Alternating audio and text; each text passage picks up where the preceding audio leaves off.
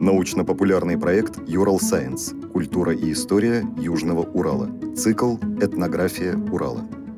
Эпизод 29. Традиционный русский костюм. Читает этнограф Ольга Владимировна Новикова. Мы сегодня с вами поговорим о, о социальных функциях традиционной одежды. Период, да, на котором ну, в основном материал, который мы будем использовать, это конец 19-го, начало 20 века. А, и, конечно, преимущественно да, наш материал будет касаться а, Южного Урала и э, сельского населения Южного Урала конца 19 начала 20 века. Что вообще происходит в это время с традиционной одеждой? Ну, это широко известно, тут я, в общем, не открою никакой Америки, да, можно сказать, что на значительной территории России в это время крестьянская традиционная одежда вытесняется так называемым мещанским платьем. Так принято называть одежду, которая шилась по как опять же в сельской местности говорили, по городской моде, на городской манер. Но, конечно, она э, проходила ну, такое своеобразное сито и эстетических вкусах, и морально-этических представлений традиционного сельского населения. Да, то есть прежде всего крестьянского населения, которое отвергало то, что было неприемлемо для их эстетических установок и э, каких-то морально-этических норм, и с удовольствием принимала э, да, для того, чтобы Э, демонстрировать свою и состоятельность, и, может быть, какой-то э, сказать, высокий социальный статус. Да? Вот все те тенденции, которые в это время появлялись в городской одежде. И вот можно сказать, что наши группы местные русские отличает как раз то, что они с большим удовольствием и большим вниманием смотрели на эту самую городскую моду и даже иногда говорят о том, что городская мода у ряда групп русского населения Южного Урала практически вытеснила традиционную одежду. Конечно, это не совсем так. Так может показаться только на первый взгляд, да, когда мы в самом деле смотрим на фотографии наших местных русских, и даже крестьян, и тем более казаков, и горнозаводского населения, мы в самом деле а, может первое впечатление такое создаться, что это горожане. Но да, вот эти такие тенденции пристального внимания городскому костюму, они как раз да, и для этих групп стали э, таким источником накопления, что ли, социальных маркеров – то есть о чем да, здесь можно говорить? О том, что а, если для огромного большинства других территорий России, прежде всего, да, вот исторической территории расселения русских, конечно, когда мы говорим о сельском населении, самая большая группа будет крестьянство. Нас, на нашей территории, крестьяне, безусловно, тоже есть, но кроме того, есть две очень большие, очень интересные группы самобытной культуры. Это оренбургские казаки и горнозаводское население который формируется на протяжении 18-19 века, причем формируется преимущественно из тех самых крестьян. Но да, они формируются как такие вот особые, в том числе и в случае с казаками сословная группа, причем группы, которые считают свое, свой статус социальный более высоким, более престижным, чем статус крестьянства. И для них вот это вот стремление да, к а, заимствованию из городской моды то, что оказывается приемлемо, по их мнению, да, для ношения повседневной, праздничной, выходной ситуации, и э, имеет своей целью ну, дистанцироваться как бы от той крестьянской среды, которая их породила, и продемонстрировать свой вот этот более высокий социальный статус.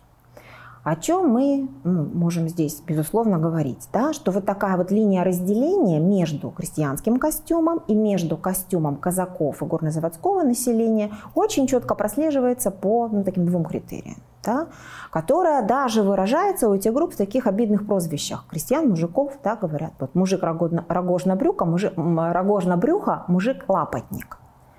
То есть а, вот в одежде оренбургских казаков в одежде горнозаводского населения, по крайней мере, праздничной и выходной одежде, которая наибольшей степени имеет такой да, демонстративный статус, которая рассчитана на то, чтобы ну, ярко так демонстрировать социальные, социальные функции одежды. Да? Не просто защищать там, от холода, от жары, а, прикрывать наготу, да, но и демонстрировать статус владельца.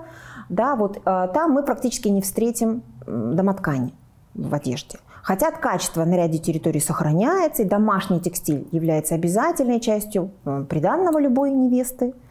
А, даже в казачьих районах, где ну, в, а, в этот период уже это качество, ну, скажем так, находится в стадии угасания. А вот в одежде домоткани практически нет. И даже зачастую, когда мы работали в экспедициях с информаторами, рожденными в самом начале 20 века, они вспоминали о своих там старших братьях, о своих ровесниках, что даже, например, во время работы в поле работали в домотканной рубахе, а когда подъезжали к поселку, домотканную рубаху снимали, одевали там сатиновую хотя бы, и по поселку уже ехали в сатиновой рубахе. То же самое рассказывают о лаптях. Да? То есть если шли куда-то в дальнюю дорогу, то брали с собой длинную палку, на которую вешали сапоги, одевали лапти, чтобы сапоги не снашивались, шли в лаптях, а перед входом там, да, вот в другую деревню соседнюю, или тем более, если ехали в уездный центр, да, то уже лапти снимали, одевали сапоги и уже вот в приличные обуви. Ну и, как говорили, да, в лаптях в церковь не ходили, то есть в лаптях в церковь, в церкву, как они говорили, да, идти в лаптях зазорно, а, и а, в лаптях не женились. Есть, а как бы, да, если лапти в качестве свадебной одежды используются, то это символ, ну, такой вот уже крайней бедности, показатель, что вот даже и сапоги-то на свадьбу справить не может, уж совсем бедненький.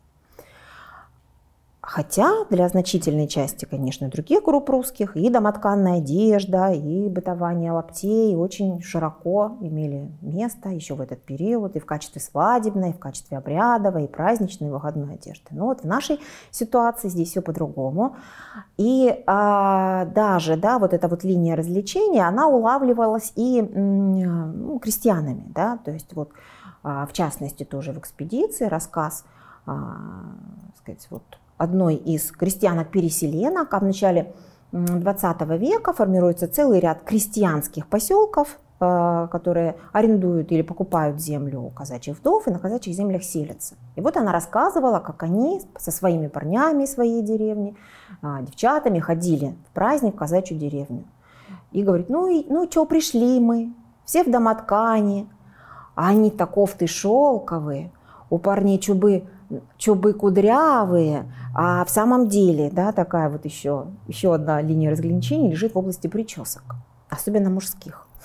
В самом деле, если мы посмотрим на фотографии, то только у крестьян, даже у горнозаводского населения, а если, то только у крестьян призаводских деревень, точно не у заводских жителей, мы увидим такие традиционные крестьянские прически, по канонам которых а, да, мужчины среднего возраста, женатые мужчины носят довольно длинные такие прически с закрытыми ушами.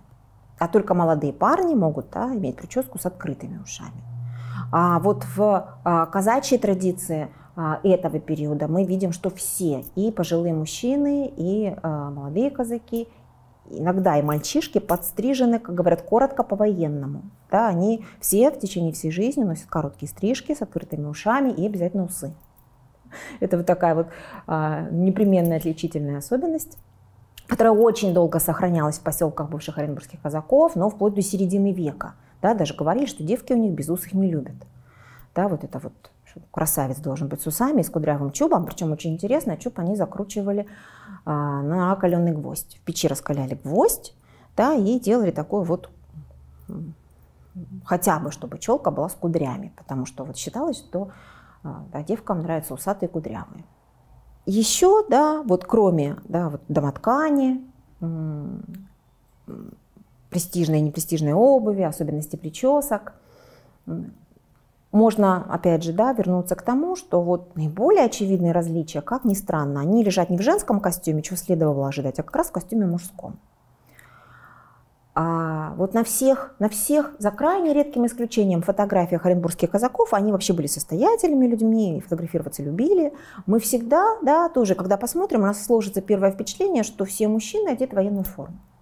Но если мы будем внимательно рассматривать, особенно сопоставлять то, что мы видим на фотографиях с приказами войскового начальства, с военными установлениями, в которых очень четко прописаны требования к военной форме, то мы в общем увидим, что значительная часть этой одежды форменной одеждой официальной не является. Да, очень интересно, что в это время в казачьей среде формируется такая своеобразная ну, сословная мода, да, которую можно и очень метко исследователь казачьей культуры голубых да, назвал казачий наряд. Пишет о том, что казаки свой казачий наряд очень любят, относятся к нему очень бережно и всегда с удовольствием демонстрируют его при каждом удобном случае. В самом деле, при а, сказать, любом выезде из населенного пункта обязательно да, казак а, так или иначе подчеркивал свой сословный особый казачий статус. Ну, самый минимальный – это казачья фуражка, которая, в общем, да, заменяла ну, все другие э, формы одежды летом и папаха казачьей зимой. Да? Но кроме этого, то есть очень часто это казачьи шаровары э, с лампасами, светло-синего, голубого, то есть по-разному принято говорить цвета. Обязательно сапоги, причем если мы будем смотреть на фотографии, они всегда в идеальном состоянии. Мы там не увидим ни поношенных, ни потертых сапог, они всегда идеально начищенные, а, и прямо, можно сказать, не такие щегольские очень часто у молодых казаков, на каблучке, со строч, с декоративным строчением. Кому-то нравились прямые голенища, кому-то голенища складочку. И вот прям вот это вот такое особое отношение к сапогам в этой культуре, да, мы, э, безусловно, на фотографиях будем видеть. Еще мы, а, конечно, будем видеть очень интересные такие формы одежды, которые принято называть ополченками, это такие пиджаки домашнего покроя, как правило, суконные. Они, очевидно, были очень разных цветов. И особенности в том, что они имели такие вот металлические форменные, скорее всего, шинельные пуговицы. А очень часто нашивки канты голубые, нашивки Оренбургского казачьего войска. Поэтому на первый взгляд они кажутся форменной одеждой. Но ничего подобного, собственно, в форменной одежде нет. Это вот а, такой вот вид полувоенный, полутрадиционной, полугородской одежды, который вот и определял такой стиль одежды оренбургских казаков этого периода. Очень популярны были теплушки так называемые, которые вообще-то есть в форменной одежде, но во время службы по предписаниям они используются для ухода за лошадьми, как не строевая одежда, а в быту они превращаются в такой парадный пиджак. То есть они обязательно имеют воротник-стойку, застегиваются на крючки, как положено да, у казачьего мундира. А когда мундиры длинные, и мы видим, что, в общем, да, и а, вот эти вот поддевки, они длинные, потом в начале века они становятся короткими и тоже очень долго сохраняются в мужском костюме. На фотографиях пожилых мужчин с э, территории, которые прежде входили в состав Оренбургского казачьего войска, мы вот такой вот облик можем фиксировать, наверное, до 70-х годов 20 века, когда, да, там темные брюки, обязательно заправленные в сапоги, и вот этот вот пиджак с воротником стойкой, застегнутый на а, крючки. А что касается горнозаводских рабочих, то вот, да, здесь основные отличия мы как раз будем искать, конечно, не в области форменной одежды, а в том, что мы здесь будем видеть те элементы городской моды, которые тоже крайне редко встречаются в крестьянской среде. Во-первых, в начале века распространяется мода на шляпы. И помимо традиционных крестьянских а, валенных шляп с полями, мы на фотографиях можем видеть фетровые такие городского типа шляпы и костюмы тройки. То есть, да, это брюки, пиджаки, жилеты, а, которые могут сочетаться с рубахами-косоворотками. И, как правило, да, в самом деле вот этот вот элемент народного костюма, он здесь присутствует. А, и еще нужно обратить внимание, что вот на фотографиях горнозаводских рабочих мы очень, ну, не часто, но в общем в ряде случаев мы можем видеть мужчин в ботинках, что не для казаков, не тем более для крестьян ну, практически не, крайне редко встречается. Там престижной обувь все-таки являются сапоги у казаков. Обязательно сапоги, они вообще не носят долгое время, не носили ботинки вплоть до э, а, 30-х годов. А здесь вот, да, даже на фотографиях, где люди в рабочей одежде, да, в каких-то таких ситуациях на заводе сфотографированы, да, то видно, что у них ботинки уже поношенные. Да, то есть в начале века, понятно, они их уж давно, долго носили. Да, то есть там вот так городской костюм мужской, он в большем объеме присутствует. Вот что касается женской одежды, то здесь тоже что можно сказать, да, что а, долгое время то же самое, да, долгое время, например, да, вот в костюм этих категорий населения не проникало платье. Основной тип такого самого мещанского костюма сельского населения это юбка с кофтой. Почему? Потому что вот все-таки традиционные установки исходили из того, что платье это рубаха, а рубаха это нижняя одежда, а ходить в исподнем на людях неприлично. Поэтому недополненное ничем платье а, можно встретить только на, на городских фотографиях, то есть даже если это казаки или если это а, заводские, то это какой-то крупный завод или это уездный центр, а, да, и там можно молодых, очень молодых женщин можно видеть в платьях с широкими поясами, а так основным типом одежды женской являются юбки с кофтами, так называемые парочки – сшитые либо из одинаковой, либо из подходящей друг другу по цвету ткани образующие тоже своего рода такой костюм-комплект. И э, молодые мужчины и молодые женщины, конечно, одеты, э, ну, скажем так, э, максимально, э, ну, как им по их представлениям, то есть они вот именно в костюме молодых людей, модные такие тенденции, как мы с вами сейчас сказали, они наиболее ярко выражены. Но даже здесь мы видим то, что какие-то вот а, элементы городской моды, они заимствуются и консервируются в этой сельской среде. Почему? Потому что очень часто праздничная выходная одежда, она сопровождала практически в течение всей жизни. По крайней мере, да, пока вот а, там, не выходили из возраста который считался приличным для вот такого вот модного, модного костюма, да, потому что все-таки сохранялись и цветовые ограничения, да, яркие цвета характерны были только для молодых мужчин, молодых женщин, да, пожилые люди предпочитали там коричневые, вишневые, такие вот разные оттенки синего, темно-зеленый, то есть, да, вот ну, как бы уже не яркие цвета, точно не розовый, там не голубой, если что-то такое, какой-то элемент появлялся в моде, ну, например, в конце 19 века, и портнихи местные хорошо его осваивали, то есть вот разрабатывали, во-первых, еще и, и выкройки, то они потом в течение всей жизни, вот сколько эта портниха работала, она этими выкройками пользовалась. И считалось, что если красиво и смотрится по-городскому, ну и что, что этот фасон, да, если мы посмотрим на журналы мод этого времени, то мы с вами увидим, что какие-то элементы, они 20-30-летней давности – а вот в такой вот сельской среде они сохранялись и передавались, тем более, что в самом деле никто здесь не менял костюм каждые 5 лет, тем более каждые 10 лет, как я уже говорила, он иногда человек в течение всей жизни вполне мог сопровождать или какие-то элементы этого костюма. Поэтому вот и происходит такая консервация полюбившихся элементов. А, ну, какие-то отдельные аспекты мы все-таки можем видеть. Да? Мы можем в этих парочках видеть, что в конце 19 века в соответствии с городской модой характерные длинные лифы, то есть длинные такие кофты, а вот в начале 20 века а, распространяется мода на короткие, укороченные лифы, и пожилые люди, да, даже вот как бы высмеивая, да, молодежь вот в этих коротковатых кофтах, говорит, такое впечатление, что она одела кофту младшей сестры. Да? Но вот эта, вот эта тенденция, она тоже закрепляется, и мы ее фиксируем и в 20-е, и в 30-е годы 20 века. Да? Вот обильно украшенные большим количеством кружевных нашивок, всяких разных складочек, а, обтянутых шелком пуговиц, а, вот эти вот да, кофты, которые даже могли иногда из поколения в поколение переходить и носиться в самом деле и по 50 лет, потому что их очень берегли, да, к одежде такой относились, так сказать, бережно, а, как говорили, да, носили в свят день до обеда, а, вот в какой-то рабочей ситуации.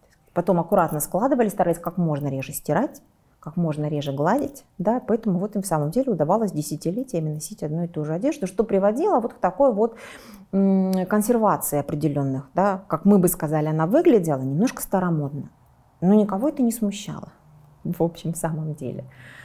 А вот поэтому, да, можно сказать, что что одежда этого времени, несмотря, да, даже у тех групп, которые очень привержены городской моде, моде, она все равно, во-первых, сохраняет э, вот эту свою функцию определять статус группы, да, не, не, и имущественный, конечно, статус да, конкретной семьи, конкретного человека, но и статус группы, которой он принадлежит. То есть она демонстрирует социальные идентичности.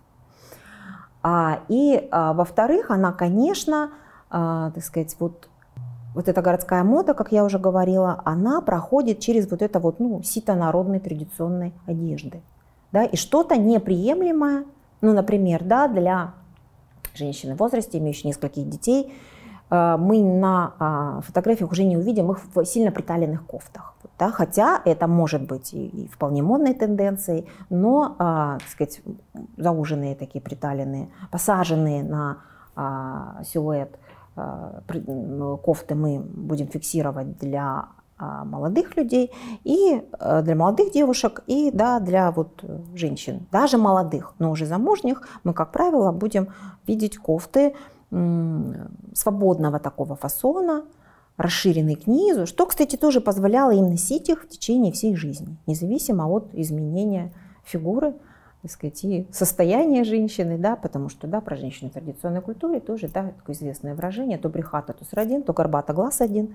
То есть, да, вот такое рождение ребенка раз в 3-4 года было нормой, и одежда эта тоже должна была вот этому соответствовать.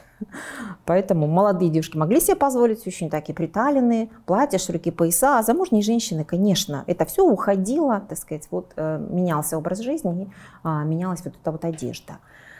А, это все, а, в общем, как я уже говорила, в значительной степени подтверждает мысль, что вообще одежда, несмотря на следование моды, несмотря на всю унификацию, она всегда и сейчас ничего не изменилась в этом смысле. Она все равно сейчас отражает наши социальные статусы. И по одежде мы все равно с вами, даже сегодня, да, в абсолютной такой вот значительной степени унификации костюма, мы все равно с вами можем предположительно делать вывод о том, какой группе возрастной, профессиональной, может быть, э, скажем, провинциальной или столичной принадлежит тот или иной человек. А, и то, что кажется красивым, достойным, приемлемым одним, совершенно не кажется таким другим группам. Да? То есть вот по-прежнему одежда эти свои функции сохраняет и в настоящее время. Да? Ну и, и, конечно, очень ярко они сохранялись, вот, скажем, 100-150 лет назад. Подкаст подготовили креативные индустрии Урала при поддержке Росмолодежи.